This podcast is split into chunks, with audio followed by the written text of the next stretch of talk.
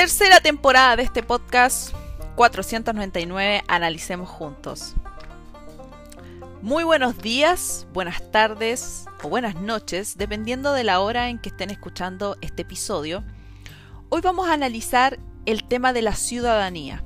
Específicamente nos vamos a centrar en este concepto porque vamos a ver otro error que estaría contenido en el texto oficial de la nueva constitución a raíz de el sufragio. Y dicho sea de paso, es algo que está también en los mismos términos contenido en el borrador. Y por tanto, la intención de este episodio es poder relacionar eso que dijimos en el episodio anterior en torno a las personas privadas de libertad, en virtud de la cual el Estado tendría que garantizar la promoción de los derechos que se consagran en virtud de la ciudadanía. Lo que resulta particular, porque cuando analicemos lo que nosotros tenemos ya contenido en nuestra constitución actual, nos vamos a dar cuenta que el texto oficial nada dice respecto de cuándo se suspende el derecho al sufragio y cuándo se pierde la calidad de ciudadano. Entrando en materia, vamos a empezar a analizar este tema de la ciudadanía. Nosotros habíamos señalado de que en el texto oficial la nacionalidad y la ciudadanía están contenidos en el capítulo 2, referido a derechos fundamentales y garantías. La particularidad es que no se dice nada respecto de la ciudadanía. Se aboca específicamente a la nacionalidad y lo que tenemos referido a la ciudadanía está ya en la parte final cuando nos referimos a las personas privadas de libertad. Que voy a volver a leer ese artículo que es tan controversial y que es el artículo 117, donde nosotros nos habíamos remitido al tema de el Estado promoverá el ejercicio activo y progresivo a través de los distintos mecanismos de participación de los derechos derivados de la ciudadanía. En especial, es decir, hay una consideración en particular en favor, nótese en favor, de niñas, niños, adolescentes, personas privadas de libertad. Ustedes ya han de saber, y si no han escuchado el episodio anterior, se los recomiendo para poder ir uniendo estas piezas de este puzzle. Ya existía un documento que se refería al sufragio de las personas privadas de libertad en septiembre del 2020. Dicho eso, lo vamos a ir urdiendo con todos estos aspectos que tienen relevancia cuando hablamos de la ciudadanía. Y lo vamos a remitir específicamente con lo que consagra el texto oficial en torno al sufragio. Y ahí nos vamos a ir al artículo 160 del texto oficial, específicamente capítulo cuarto. Y vamos a darnos cuenta de un detalle fundamental que no está contenido ni en el texto oficial y tampoco en el borrador. Por lo tanto, esto no tiene que ver por la comisión de armonización del texto oficial. Esto es un tema ya que viene del borrador. ¿Y qué es lo que dice?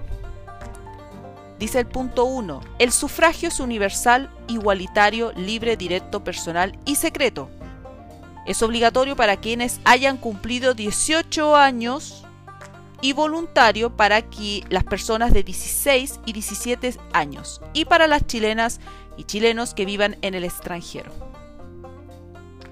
Su ejercicio constituye un derecho y un deber cívico. ¿Qué es lo que ustedes pueden ver de esa lectura? Ustedes pueden volverla a leer y se van a dar cuenta que no dice ciudadano. Dice, el sufragio es universal, igualitario, libre, directo, personal y secreto. Es obligatorio para quienes hayan cumplido 18 años.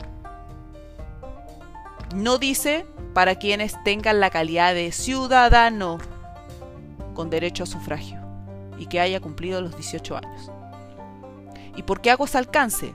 Porque eso sí lo establece, aunque tiene un error también, sí lo establece cuando nos estamos refiriendo al Congreso. porque lo dice el artículo 257, que es el episodio que vimos respecto al Congreso, que también pueden recurrir a él, para que una persona sea elegida diputado, diputada o representante regional, debe ser ciudadana con derecho a sufragio. Nótese que dice ciudadana, tenía que haber dicho debe ser ciudadano o ciudadana con derecho a sufragio, haber cumplido los 18 años de edad. Y curioso que cuando estamos hablando del sufragio solamente señala de que haya cumplido los 18 años de edad. Ahora bien, ¿por qué hago hincapié en eso y digo que es un error garrafal? Otro tanto de los errores no tan solo de interpretación o de redacción, sino que aquí hay una omisión de conceptos fundamentales.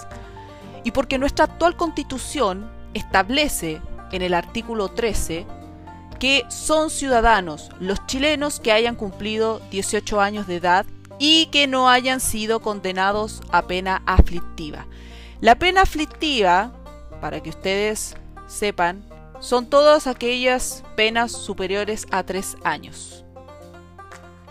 Por lo tanto, ya nuestra constitución nos garantizaba que los ciudadanos son todos aquellos que hayan cumplido los 18 años de edad y no hayan sido condenados a pena aflictiva. Por eso mismo es que se establece ciertas causales por las cuales se suspende el derecho al sufragio y al mismo tiempo se pierde la ciudadanía.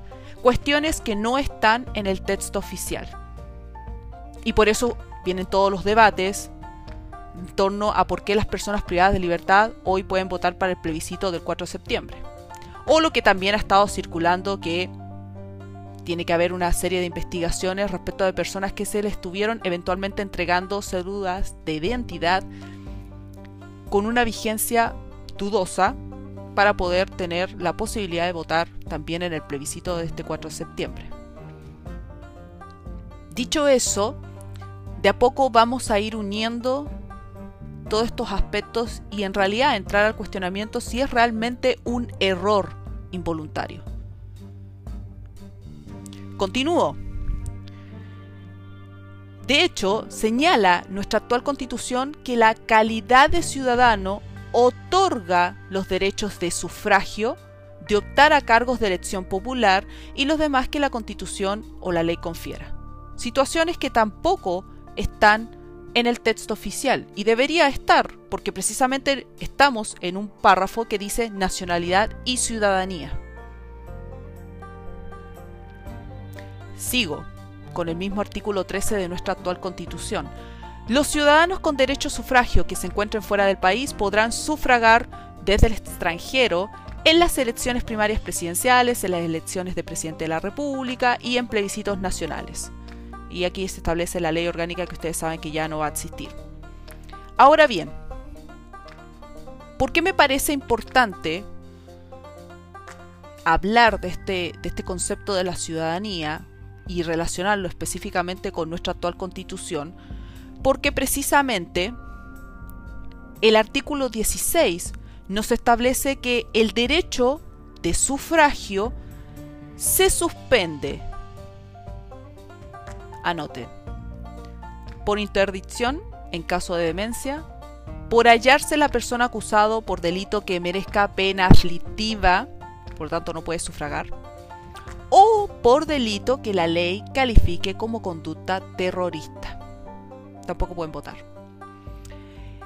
Punto 3. Por haber sido sancionado por el Tribunal Constitucional en conformidad a la cosa que ahí se especifica, sin perjuicio que tiene la posibilidad de poder recuperarla, pero en un plazo de 5 años, no es menor. Y después el artículo 17 establece cuándo la calidad de ciudadano se pierde. Y esos son los aspectos que uno, como conocedor de la Constitución, no vio en este texto oficial. Y la calidad de ciudadano se pierde, lo dice el artículo 17, por pérdida de nacionalidad chilena. Que ya vimos ya el error, ¿cierto?, que se dio en torno al concepto de la carta de nacionalización y la omisión que hubo en torno a la idea de los apátridas. Por pérdida de nacionalidad chilena, por condena a pena aflictiva. Se pierde la calidad de ciudadano, por lo tanto no se tienen los derechos que tiene todo ciudadano. Por condena de delitos que la ley califique como conducta terrorista. Lo que estamos viviendo hoy en día, ¿cierto? Relativos al tráfico de estupefacientes, narcotráfico. También algo que estamos viviendo hoy en día. Y que hubiesen merecido además pena aflictiva. ¿Y qué pasa? Que los que hubieran perdido la ciudadanía por la causal, por ejemplo, por condena de, de pena aflictiva, la recuperarán una vez extinguida su responsabilidad penal. Recién ahí. En el caso del número 3, que tiene que ver con la condena por delitos que ameriten conductas terroristas, tráfico de estupefacientes, y que además hubiese llevado una pena aflictiva, podrán solicitar su rehabilitación al Senado, pero una vez cumplida la condena. Esos aspectos que son fundamentales cuando estamos hablando de ciudadanía que forma parte de una educación cívica como tal, no está en el texto oficial. Entonces, cuando hacemos lectura de la parte de nacionalidad ciudadanía, no dice nada respecto del el concepto mismo de ciudadanía y que otorga ese derecho a sufragio. Pero para sufragar uno tiene que ser ciudadano y tiene que estar en esos términos redactados. Entonces entramos a volver a leer el párrafo que se refiere a sufragio y sistema electoral. Porque como ya les había dicho, dice el sufragio es universal, igualitario, libre, directo, personal y secreto, es obligatorio para quienes hayan cumplido 18 años de edad. Y voluntario para las personas de 16 y 17 años. Obviaron, habrán omitido el concepto de ciudadano? ¿Qué pasó con la calidad de ciudadano cuando se pierde? Porque si estamos hablando de la nacionalidad, la ciudadanía también tiene que tener causales por las cuales se pierde. ¿Qué pasa con el derecho a sufragio? Y es ahí donde uno puede colegir el por qué se omitió y sin embargo se establece que el Estado tiene que promover específicamente los derechos relativos a la ciudadanía, en especial consideración a favor de personas privadas de libertad. Y aquí no estamos refiriéndonos solamente a personas detenidas, estamos hablando de personas imputadas, procesadas e incluso que están actualmente cumpliendo una condena. Ese aspecto que les comento es importante para poder analizar lo que está ya contenido en el texto oficial y por qué los proyectos de ley en virtud de la cual se da alusión a que es un derecho humano. Pero es un derecho humano respecto de quién, para quién.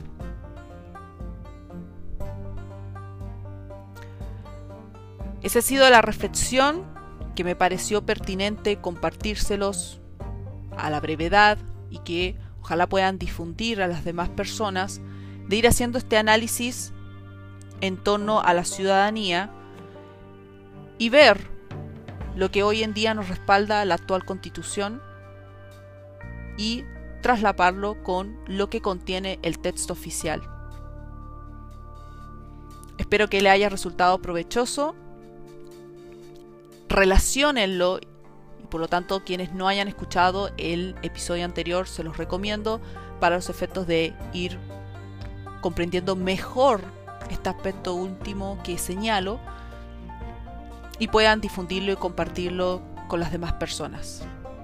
Es importante el poder informar y reflexionar acerca de lo que está en el texto mismo. Nos vemos en un próximo episodio y no olviden seguirme en Twitter, Spotify, Apple Podcasts, Google Podcasts y nos vemos en un próximo episodio. Chao, chao.